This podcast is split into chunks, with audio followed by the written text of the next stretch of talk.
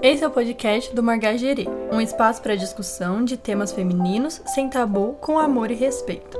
Abordando temas relacionados ao feminismo, à sexualidade e ao autoconhecimento. De duas flores, margarida e girassol, para todo um jardim de flores. Lembrando que esse episódio foi dividido em três partes: uma introdução e duas entrevistas. Essa é a terceira e última parte, onde entrevistamos o Michel Carvalho. Agora é você, Michel. então, gente, o Michel, ele é, além do nosso convidado, de uma pessoa incrível, ele é, assim, nosso amigo, nosso irmão, morou com a gente, basicamente, fez parte de várias, é, várias fases nossas, apesar de da nossa convivência ter sido um pouco breve, né, em questão de tempo, é, Michel fez parte de muitas questões minha e da, da Carolina, da Tatá, debates, questões, principalmente sobre feminismo, enfim, sobre muitas coisas. Então, além de tudo, ele é muito, muito querido pela gente, assim, do Margagerê, e a gente está muito feliz de ter ele aqui hoje para conversar com a gente. Michel, você, a gente já te apresentou, mas você quer se apresentar? Você quer falar um pouco sobre você? Quem é o Michel? Antes de tudo, obrigado pelo convite e também de escutar essas palavras, assim, fico muito contente. Realmente foi, foi breve em questão, né, no sentido temporal, mas foi muito intensa é, no aspecto de vida, né, de, de, de a gente trocar muitas experiências juntos. Bom, gente, meu nome é Michel, então, como as meninas falaram, eu tenho 26 anos, estou atualmente morando em Campo Grande, aqui no Mato Grosso do Sul, né, concluindo a universidade, né, na Universidade Federal do Mato Grosso do Sul e concluindo o curso de arquitetura. Estou muito feliz aqui, né? Estou muito feliz de, de, poder contar um pouco dessa experiência. Eu acho que é muito mais a experiência. Eu acho que, que a gente vai construindo essa trajetória de luta também, de, de, de autoaceitação e também de compreender na sociedade aquilo que às vezes a gente acha que também não está caminhando bem. Então, de alguma forma, contribuir para que esses, essas, esses olhares talvez sejam tenham uma guinada, né, para que a gente minimamente, minimamente possa viver, né?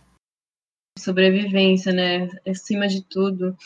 Então, ótimo, Michel. Como você, conta pra gente, como a Angela conversou, como você descobriu né, a sua sexualidade, como é que foi essa sua jornada, em que momento da sua vida que você se percebeu, é, como você teve consciência disso, e enfim, assim, quando você começou a perceber, tipo, nossa, peraí, e, e como é que foi isso para você também, lidar com a sua família? Bom, perceber ou notar, né, a gente vai tendo alguns traços, né, eu pelo menos, fui desde muito jovem, sei lá, para os meus 10, 11, 15 anos, a minha percepção com esse relacionar, né, de, de ter uma atração, sempre foi muito mais voltada aos meninos do que é, às meninas. Então, desde os meus 14, 15 anos, isso já começou, eu já comecei a ter essa noção e comecei a me preocupar, de certa forma, né? Eu venho de uma família que é uma família católica, uma família muito tradicional e que ter esse, é, é, esse pensamento no primeiro momento, para mim, foi muito, foi muito ruim, porque eu me coloquei em uma situação, né, num pensamento onde a minha família ou eu mesmo não aprovava isso, né, uma família muito católica, e poxa, será que minha família vai falar algo? Será que isso que eu estou pensando, Deus vai gostar, né? Então, assim, criando muito essa relação do meu sentimento com a igreja e com a família depois de um certo tempo, né, amadurecendo um pouco essa ideia, né, crescendo muito dentro da Igreja Católica, isso para mim foi foi uma negação por muito tempo, né? Até os meus 17 anos, eu já tinha uma, uma, uma certa caminhada, já tinha essa noção, mas negava porque Deus não queria que aquilo acontecesse. Eu, eu comecei, né, me questionar, poxa, por que eu penso assim? Por que eu estou assim? Né? E por que eu não posso ser do jeito que eu quero? ou porque, né, esse é o meu jeito.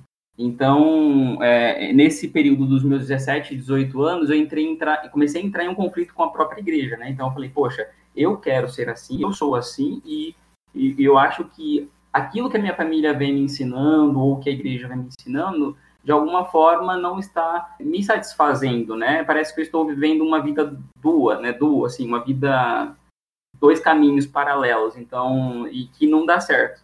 Né? Eu quero viver esse, esse, essa, essa vida paralela, mas de forma integrada, né? De que aquilo que eu sou pode ser aliado a essa vida que eu, que eu também gosto, que é, que é a igreja. Né? Então, a partir dos meus 18 anos, foi um conflito muito grande. Então, eu tive aquele momento de crise com a própria religião, mas me aceitando. E aí, a partir dos 18, 19, 20 anos, né, que é a minha idade hoje, 20, 20 e poucos anos, eu já tenho isso muito mais amadurecido, né? Hoje faço parte, né? não sei se vocês vão comentar, mas faço parte de um movimento chamado Movimentos Populares e cria esse diálogo. Hoje é, eu tenho a liberdade de ser quem eu sou, né? E, e, essa descoberta, né, ela, ela é 100%, assim, eu não, não nego mais a minha sexualidade, eu sou isso e pronto. Nossa, Michel, eu acho muito interessante você ter falado, é, enfim, tudo isso que você falou, mas principalmente essa questão é, de Deus, da religião, porque eu também venho né, de uma família católica, também frequentei movimentos. Eu nunca entendi por que, que sempre teve, tem essa barreira tão forte com com que é diferente, né, do tradicional, assim, já para colocar tudo no mesmo no mesmo saco, né, mas principalmente a questão da sexualidade, né, na religião católica, porque no final das contas, para mim, eu sempre enxerguei Deus, o que for, Jesus, como a expressão do amor. E o amor, ele não, não enxerga essas diferenças, né? Ele, ele, ele acolhe tudo e todos, ele ama tudo e a todos. Então, assim, eu não, para mim, o discurso não batia, sabe? E eu acho muito forte você falar, meu, mas ele esse Deus, essa religião não não tá aceitando como eu vim ao mundo, né? Como eu sou, tipo, tem alguma coisa de errada e vou lutar por mim. Calma aí, deixa eu refletir, né? Então, acho muito legal isso, porque muitas pessoas se reprimem, né? Assim, acho que até talvez uma atitude de pouco amor próprio mesmo, de se reprimir e colocar o que é a lei acima, né? Assim, entre aspas, a lei de Deus, né? Como como se fala né, nas igrejas. E sim, a gente quer muito que você fale sobre o movimento dos focolares, o que é, explica para a gente, fala mais sobre essa sua jornada na comunidade, na igreja, essa sua crise de religião, e, e como que você expressa né, hoje essa luta, como que você consegue ser um missionário mesmo, né? Eu te enxergo como um missionário, então para mim você é isso. É, não vejo outra outra, sei lá, característica, porque você passou por todas essas esses dilemas e você escolheu o caminho, né, de Jesus, o caminho de Deus e tá aí espalhando a palavra, né? Então, conta um pouquinho sobre isso pra gente. Legal, legal. Bom, é, é um assunto assim muito, muito é, um, é, uma, é um tema muito amplo para falar, às vezes, num, num, espaço, num tempo curto, né? Sobre o que é o movimento em si e sobre... Eu prefiro contar um pouco mais sobre a minha experiência do que, às vezes, tentar entrar em questões muito mais é, detalhadas sobre o movimento, né? Mas só para resumir, assim, rapidinho, o movimento dos focolares, ele é um movimento que é, ele nasceu a partir da Igreja Católica, sim, ele, ele tá ali, segue toda a, a, a, as normas, vamos dizer assim, né, diretrizes da Igreja Católica, mas ele é um carisma, né? Assim como existe a Igreja Católica e vários carismas, o movimento dos focolares é como se fosse um pedacinho daquela igreja ali, mas que ela representa a parte nela, ela tem essa resposta à Igreja Católica. Porém, o movimento dos focolares ele tem algo muito peculiar, né? O movimento dos focolares ele nasceu é, a partir da segunda da segunda guerra com uma mulher, né, chamada Chiara Lubick. E Chiara Lubick, ela, ela, no meio da guerra, ela se questionou e se perguntou, né, o que não morria, né, né o que as bombas jogava e, e destruía, o que, que não morria naquilo, né? Ela falou, é o amor. Então, a partir dessa palavra do amor, começou Chiara com as experiências de vida nela, sendo prática, né, ao evangelho, porque é o que a gente vê muitas pessoas lendo o evangelho e sendo muito rigoroso ao tá ali, sendo, né, tendo interpretações pesadas. E Kiara não, ela não queria só ter a interpretação, ela queria ter a interpretação e viver isso na prática. Então, no meio da guerra, ela, ela começou a se reunir com as pessoas e começou a fazer esses pequenos, essas pequenas ações, né? Essas pequenas experiências de amor. o movimento ele cresceu, né? As pessoas começaram a reconhecer o movimento dos focolares e a partir disso o movimento ele começou a criar uma estrutura, porque lá atrás, quando Kiara teve essa intuição, essa mulher teve essa intuição, ela não, não pensou no que o movimento é hoje, né? Nas estruturas do movimento dos focolares, mas ela pensou nas práticas, né? Na, na, na, na no que as pessoas tinham que viver, né? No que as pessoas tinham que fazer, né? Na, no, no viver esse amor, no viver ver o que todos sejam um, né? De ter esse carisma da unidade, do, do diálogo. Então, Chiara começou assim. E hoje o movimento ele é um movimento que nasceu na Itália, hoje está presente em muitos países do mundo. E eu conheci, né, esse movimento. E quando eu conheci o movimento dos focolares, eu achei que fosse ser mais um desses movimentos que tem, né, e que, que está presente hoje é, é, dentro da Igreja Católica. E o que me chamava atenção dentro dos movimentos populares era principalmente esse ser prático, era a questão do diálogo, era a questão do, da, da, da, dessa ideia do que todos sejam um. Mas aí eu precisava entrar em profundidade nisso e entender, porque eu já tinha passado por uma trajetória que para mim não foi muito interessante, né? Eu sofri. Então, eu falei, poxa, será que isso é mais um, né? Mais um carisma? É, eu, eu, eu me reconheço como um gay e, e, como que vai ser linkar essas duas coisas, já que a pessoa que, né, as pessoas que estão ali dentro estão me julgando, né? Então, no primeiro momento que eu tive dentro do movimento dos focolares, foi muito legal porque a gente se reunia, né, a gente se reunia com os meninos para fazer as ações, conversar, trocar experiências de vida mesmo. E dentro dessas experiências de vida, eu pude ter a liberdade de falar sobre a minha sexualidade. Isso, e, e, dentro desse grupo, né, desse diálogo, o quanto a abertura que eles deram e o quanto as ações práticas, né, porque além de escutar, né, além dessas pessoas escutarem, acho que o, o mais importante é elas retornarem com, de forma positiva, né, poxa, a gente está junto com você, a gente quer aprender com você nesse sentido, a gente quer trazer temas nesse sentido, então, a, a, as conversas, né, que a gente tem no sentido é, nesses assuntos que são polêmicos, assim, me confortou e me falou, poxa, me mostrou que esses lugar, que esse lugar é um lugar que, que, que eu tenho essa liberdade de expressão, né, que eu tenho essa liberdade de conversa sobre o meu íntimo ali mesmo, né? Então é muito legal quando, por exemplo, a gente está em um momento de conversa, a gente pode trazer assuntos como os assuntos feministas, a gente pode trazer os assuntos de sexualidade, a gente pode trazer os assuntos sobre aborto, a gente pode trazer próprios assuntos da própria igreja que às vezes a gente entende que não tá que não é aquilo que a gente imagina, né? Poxa, se eu penso diferente, por que eu penso diferente nesse aspecto da igreja, de uma doutrina? Vamos sentar junto, vamos conversar, vamos dialogar sobre isso. Né? Então, acho que isso me chamou muita atenção. Além de que Kiara, né, essa, essa mulher, essa, a fundadora do movimento dos focolares, ela ela trouxe né, esse diálogo e conversou com pessoas de diferentes religiões, porque o movimento, além dele ser, né, ter nascido, por mais que ele tenha nascido dentro da, da Igreja Católica, Chiara teve essa, essa intuição né, de, de diálogo com outras religiões e com pessoas que não têm nenhuma religião. Então, é, é um movimento ecumênico. Dentro do próprio movimento, a gente encontra é, pessoas que não têm nenhuma religião, pessoas que não são católicas, pessoas, né, enfim, que, que se reconhecem como elas são e querem contribuir com a sociedade, né, nesse todos sejam um, né, nesse carisma da unidade.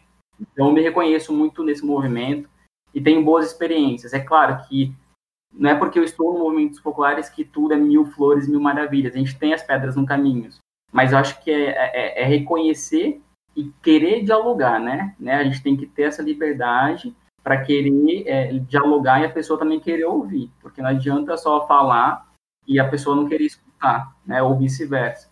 Que é uma, é uma, é uma questão de, de diálogo, de, de conversa escuta, né?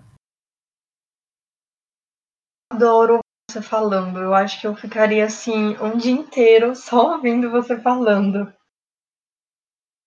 É, como eu falei, ele é, é, é, muito, é muito profundo, né? Essa, entrar nesse aspecto, né? Dentro do próprio movimento dos focolares, porque é muita coisa, mas assim, além de falar, acho que é muito mais ser a prática, né? Ter a prática disso. Então, é assim, só para meio contextualizar tudo isso. Ai, eu fico muito contemplada com as duas falas, é, porque também eu também, né, é, me considero católica, tenho uma família que, que é católica, né? Então, desde muito pequena também eu fui inserida na religião, fiz catolicismo, fiz crisma. E para mim, é uma coisa que foi muito marcante, é, que foi na verdade um momento de conflito também, foi quando eu fiz eu fiz crisma e eu lembro que eu brigava muito, muito, muito, muito com o meu professor, porque ele tinha esse discurso eu brigava muito com ele, gente, eu juro, assim, toda aula eu fazia assim, eu fechava a cara e eu brigava com ele porque ele sempre trazia esse, esse discurso de, ah, porque o, o Deus criou o homem e a mulher, né? Foi realmente como se não houvesse mais nada além disso. E, com, e, e é isso que o Michel falou, né? Ao invés da gente parar, é, sei lá, refletir, conversar, dialogar, entender, é, a gente já taxa como errado né? E, e pronto, né? Então, eu acho que esse movimento é muito importante, que, que de novo aparece nessa questão do diálogo. Sim, a gente vai disponibilizar o link do projeto, do grupo, para, é, enfim, quem quiser dar uma olhada, porque eu não conhecia, antes de conhecer o Michel, eu não fazia ideia que existia um grupo é, desses e eu achei incrível, sinceramente, eu achei revolucionário até. É, é eu importante. também não conhecia. Exato, eu acho muito importante também, porque acho que muitos jovens se afastam dessa questão espiritual, não necessariamente só da Igreja Católica, né, enfim, da questão de espírito, é, por conta dessas, desses dogmas, né, que existem da religião em si. Então, é, sei lá, eu acho que é um movimento, como o Michel falou, né, de amor, de, de praticar mesmo isso no seu dia a dia, né? Sim. E eu acho muito importante você ter falado isso pra gente hoje aqui, Mi, porque eu acho muito inspirador, né? Até para mim mesmo, assim, eu lembro que quando eu te conheci, porque para mim foi isso, nesse momento que eu fiz a crisma, brigava com meu professor e tal, foi um momento de que eu rompi assim, significativamente com a religião é, comigo mesma, né? Eu lembro que quando eu te conheci, você me contou, e agora ouvindo de novo, parece que me dá, assim, esperança, né? De que, na verdade, a gente pode achar um caminho em que tudo isso seja possível e coexistindo, né? Então, que bom, obrigada. Aí agora então, linkando com uma próxima pergunta, eu queria saber como que é hoje no seu dia a dia, Mi, né? Se você sente discriminação por ser gay, se você tem em mente agora algum episódio que você se sentiu oprimido ou julgado por causa da sua orientação sexual, é, seja no trabalho, na faculdade, com a sua família, os amigos, enfim. Conta pra gente.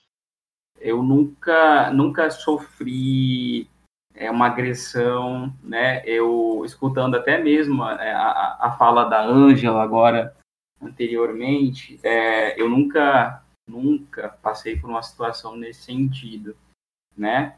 E nunca também tive aquelas é, é, é algo muito muito forte assim, né? Uma uma agressão física mesmo, mas uma fala muito dura, né? Nunca tive, mas você parar e refletir que pessoas passam por isso, eu acho que, na minha opinião, é uma forma de sensibilizar e de, de, se colocar né, no lugar da outra pessoa. Assim, né? Até quando a Angela falava, eu, eu, me emocionei, assim, porque é muito de se colocar na, na, outra, na outra pessoa. Não é porque eu não sofri né, nenhum tipo de agressão nesse sentido, ou nenhuma discriminação nesse sentido, que, que a gente não, não, não deve se sentir, né, se colocar nesse lugar. Agora, é, é, com relação a, ao sentimento, né, de, de querer é, resistir a esse sentimento, sim, passei é, muito com minha família e venho passando bastante, assim, né. Eu acho que no momento que eu falei eu sou gay e, e assumi a responsabilidade dessa fala diante da minha família, foi muito duro, né? Porque eu, eu, eu vi muitas coisas dos meus pais no sentido de que eu teria que rever isso ou refletir sobre isso, porque às vezes eu não estava, né? Eu estava ainda meio que perdido sobre a minha sexualidade, né? Mas foi nesse sentido, assim, né? Eu acho que a partir do momento que eu me assumi né, e, e, e, e coloquei essa responsabilidade, né, para mim, né, aceitando toda a discriminação que eu poderia sofrer, né, em casa, na universidade, às vezes no trabalho, foi bem bem aceito assim, sabe? Eu não tive nenhum problema não, né? Mas é exatamente isso, voltar naquela fala de que a gente, não é porque eu não sofri e porque a minha família vem passando por uma fase de maturidade ou porque as pessoas que eu sempre convivo, eu já coloco a minha sexualidade, né, ali na conversa, porque a pessoa ela tem que saber que eu sou assim, ela tem que me respeitar da forma que eu sou, é, é muito difícil, né? Então, é, é, é, sensibilizar também por outras pessoas que passam por essa situação, né? Então, não é porque eu não sofri que eu devo achar que a situação tá, tá ótima para todo mundo, e não é, a realidade não é. A gente viu agora com, com a própria Ângela, né, expondo um pouco da experiência dela, e também da amiga dela, da Bruna, que infelizmente teve um, um, uma agressão muito forte, expressiva. Então, nesse sentido, sim. O que você falou, eu acho muito importante reforçar né, essa questão de da gente se sensibilizar, da gente apoiar a luta, né, e a gente ajudar da forma que der. É, inclusive, eu e a Vanessa, né, a gente do Margagere, mesmo a gente não participando dos grupos de minoria, é nossa obrigação ter uma postura frente a essas questões, né, é, para a gente promover ações afirmativas e procurar construir um, um ambiente mais acolhedor e com mais amor para todo mundo, né? Eu acho essencial. Eu li um livro da Bell Hooks sobre amor, eu não lembro qual que era o título, tudo sobre amor, alguma coisa amor, assim. Quando você vê, você acha que é uma comédia romântica, mas assim, não, né? E ela fala exatamente isso, assim, que o, o feminismo, ele meio que abarca, né, todas essas, essas lutas, tipo, deveria pelo menos, né, assim, e quando a, Carolina Tata fala que é nossa obrigação, sim, a gente tem que sentar, defender, discutir, mesmo a gente não tendo sofrido, né, essas violências, a gente sofre outras, mas enfim, a gente tem que realmente se unir. Quando o mundo for feminista, eu acho que assim, as desigualdades, elas não vão ser muito menores, né, assim. É o que a Bell Hooks fala, então eu acredito muito nisso também, a gente, Margageri. Ai, sim. Sim, amiga. é, então, Michel, e hoje você, né, dado o nosso momento repressor e, e tudo mais, né, esse, o governo, e não só aqui no Brasil, mas no mundo todo, como que você se sente, né? Você sente medo, você sente inibição de ser quem você é em público? Bom, hoje eu, eu, com certeza posso responder essa pergunta como não, né? Eu não não tenho medo de ser quem eu sou, né? Não tenho esse, esse receio de ser quem eu sou em público, independente do lugar onde esteja, isso vai ser presente, né? No trabalho, na universidade, é, na própria igreja, no próprio movimento que eu faço parte hoje, eu levanto e afirmo isso que eu não não tenho medo, eu sou isso e pronto. Né? Eu sou autêntico com os meus sentimentos, com a minha verdade. Então, acho que esse medo, não. Porém, o receio, ele vem, né? A gente vem desse, desse governo, a gente vendo é, muito ódio, né? A gente vendo é, muitas pessoas com intenções diversas. É, esse receio, sim, ele fica presente, porque é, às vezes eu caminhando com meu namorado na rua, dados ou beijando, ou enfim, essas ações que a gente, como uma demonstração de afeto e carinho que a gente demonstra na rua, e alguém que talvez por pensar diferente ou achar que a sua verdade é melhor do que a, a outra, gera, de certa forma, esse ódio e acaba né, é, criando algum clima ou até mesmo partindo para uma agressão. Então, eu acho que é muito mais nesse sentido, né, de não ter, não ter medo, né, de não ficar com receio ser quem eu sou em público, mas ter esse receio, sim, das intenções das pessoas. Acho muito importante, Michel, você falar isso, que você não tem medo de ser quem você é, assim, o peito estufado, sabe? Tipo, eu sou assim mesmo e eu vou ser, não me calarão, não vou mudar, que se dane, vocês vão ter que me engolir, sabe? Acho importante, mas isso não tira o seu receio, né? Por conta, enfim, de toda a violência que tem e tudo mais. Eu acho que isso é muito importante, né? A gente não deixar o medo nos calar, apesar de existir, né? Dele existir constantemente, todo dia. Eu e a Tata, como mulher, acho que o meu nosso maior medo, mulheres, mulher branca de classe média, nosso maior medo é sair na rua, ser estuprada, sofrer esse tipo de violência. Então, o medo existe sempre, né? Mas a gente não, não deixa ele tomar conta da nossa vida. Eu só queria pontuar isso sobre o medo. É, eu, e, e, isso que vocês dois falaram também, é, eu acho que trazer um pouco dessa reflexão, por que, que hoje é, existe tanto ódio, né, e tanta discriminação com a população LGBTQIA+, né, e eu acho que essa questão do medo também é, o medo também está nesse outro lado, né? Eu acho que também o medo do novo, do diferente, gera também, de certa forma, essa não aceitação, né? Sim, tem muito ódio contra tudo que é diferente da, do padrão, né, da sociedade. Ódio do feminismo, ódio do movimento LGBT, QIA+, ódio de, da, da luta, assim, dessas questões mais da, da, da galera que faz parte de grupos de minoria, né? É, então, Mi, e quando você se assumiu gay para a sociedade, você se sentiu encaixado no estereótipo, né, de certa forma? Você, por exemplo, esperava que a, não, por exemplo, as pessoas é, esperavam certos comportamentos de você por ser gay. Como é que foi isso para você? Eu nunca tentei me encaixar num, num, num estereótipo ou também nunca sofri essa pressão também de me encaixar dentro de algum tipo de, de personalidade, talvez, não sei. Mas talvez é, quando no início assim, né? Hoje não mais. Talvez no, no início, quando você ainda vai tendo, tendo essa, essa, esse reconhecer, né? Eu, Michel, gay, poxa, como que eu tenho que me portar diante dos meus pais? Poxa, como eu tenho que me portar diante dos meus amigos? Nossa, como eu vou me portar na frente do meu chefe, por exemplo, né? Então, eu acho que essa postura que você tem, você fala assim, nossa, eu sou, eu falo de um jeito, eu me expresso de um jeito. Não, eu vou segurar minhas mãos, vou ficar mais uma postura de talvez hétero, assim, porque, né, meu chefe não pode notar que eu sou gay. Então, não. Assim, eu no começo, sim, eu confesso que a gente, eu tentava me portar de uma forma mais neutra possível para também não é, demonstrar alguma coisa, enfim. Mas depois de muito tempo, né, agora, sendo o que eu sou, eu, eu, tenho essa liberdade de ser quem eu sou. Tanto que uma vez foi muito engraçado, eu estava é, no trabalho, no estágio hoje, atualmente, no meu celular, a foto do meu celular é a foto, a minha foto com meu namorado, né?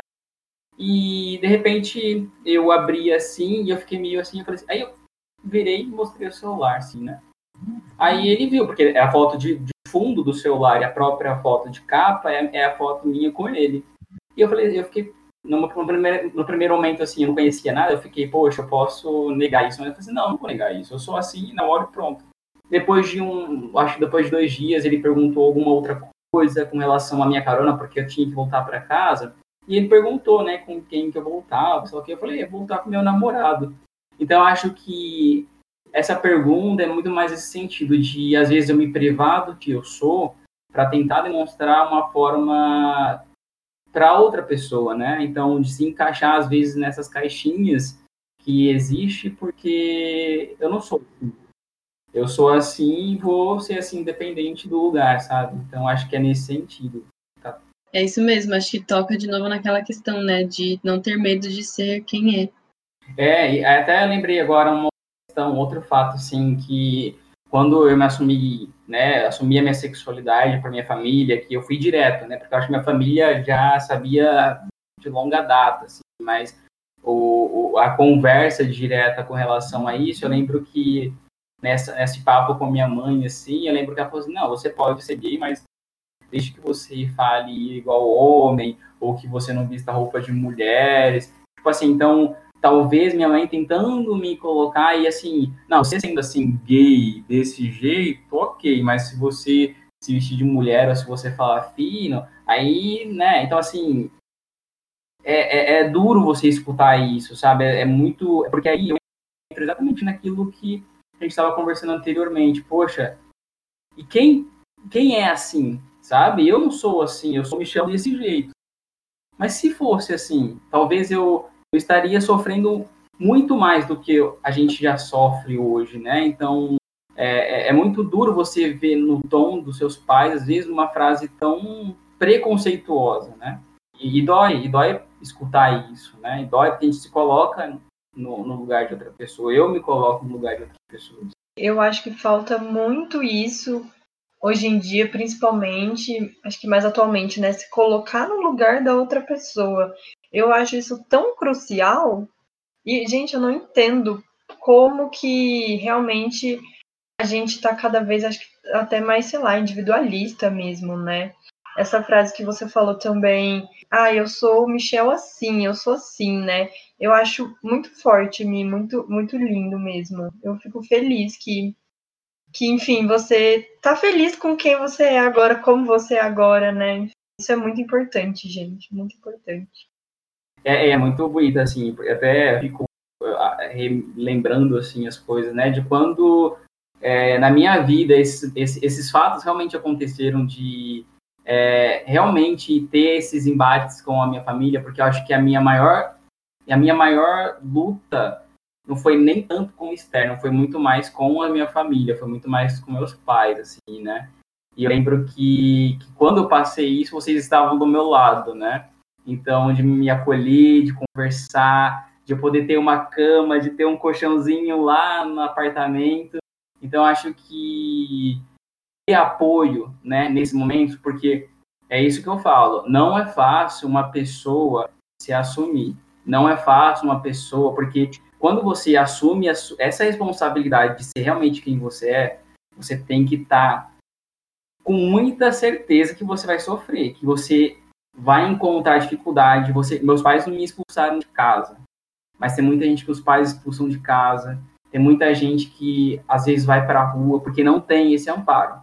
E quando a gente encontra pessoas, né, que vocês foram meus anjos assim, né, de ter esse cuidado de reconhecer e de ser esporto seguro, eu acho que, que assim, a gente tem força, né? Então a gente precisa ser esse ponto de apoio, esse ponto de força para quando as pessoas que quiserem ser quem elas são, ela poder recorrer, né? Então acho que eu sou um ponto hoje, a própria Ângela é um ponto hoje, a Tatava é um ponto hoje, que nós sejamos vários pontos que possam acolher essas pessoas né? Porque acho que isso vai vai crescendo, né? Essa rede, pode, podemos dizer assim, não sei, porque é muito triste, gente, real. É muito triste a gente poder sofrer isso e não ter um amparo, saber que às vezes a gente pode passar fome ou morar na rua porque a gente não tem um amparo.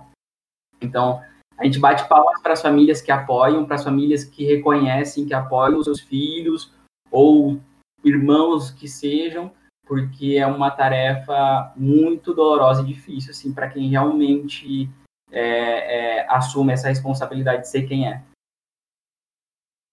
Ah, e é isso aí, não é à toa que a gente sempre finaliza de duas flores para um jardim de flores, né? A gente quer ver tudo isso florescer, entendeu? Então é exatamente isso, Mi. É, da mesma forma que você se apoiou na gente, eu também me apoiei muito em vocês, na casinha, e assim, falando mais do pessoal, né, por ser quem eu sou, quando realmente me tornei eu, né? Então, eu acho que essa questão de você se assumir, independente de sexualidade, assim, mas de, de você ser você, né? Tipo, de da sua verdade sair à tona, uma, uma rede de apoio é, assim, essencial. Então, cultivem suas florzinhas, suas plantinhas, sabe?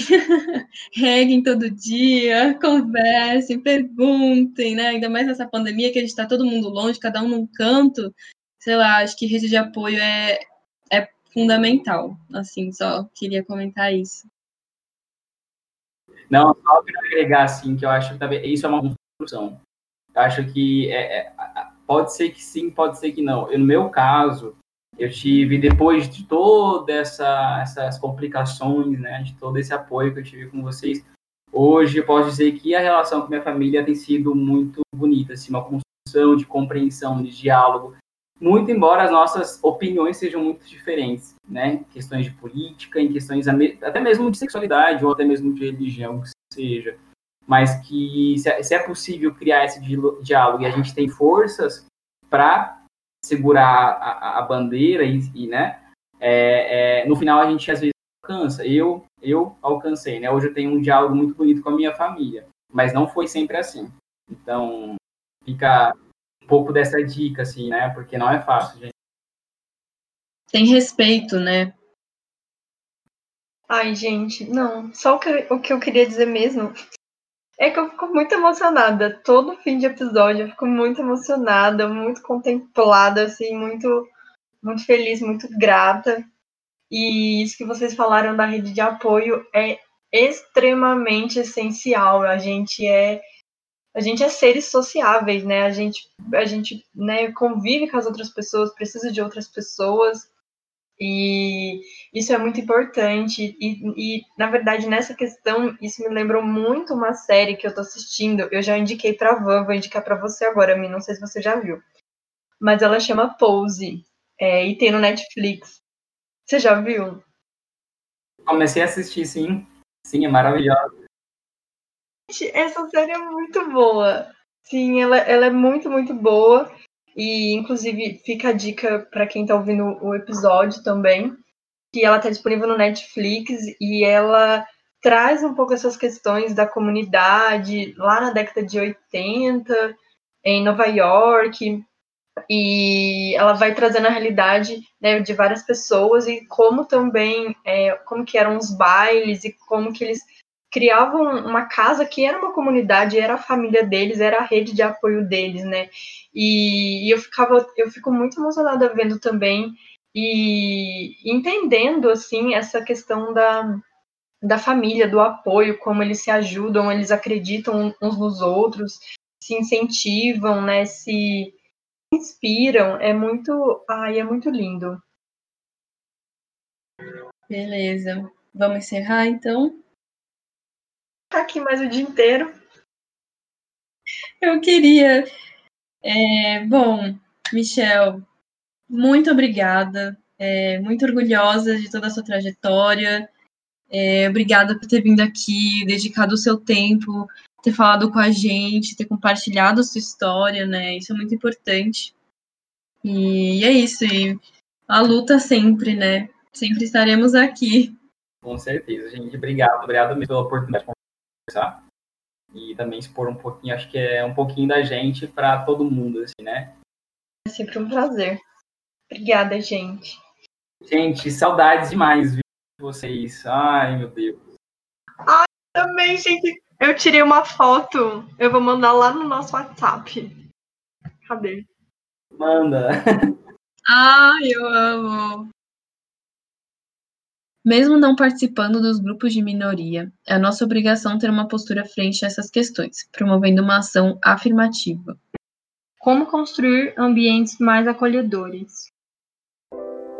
Você acabou de ouvir a terceira e última parte do podcast sobre identidade de gênero, com a participação do maravilhoso Michel Carvalho, com produção, edição e finalização de Carolina Marangoni e Vanessa Rodi.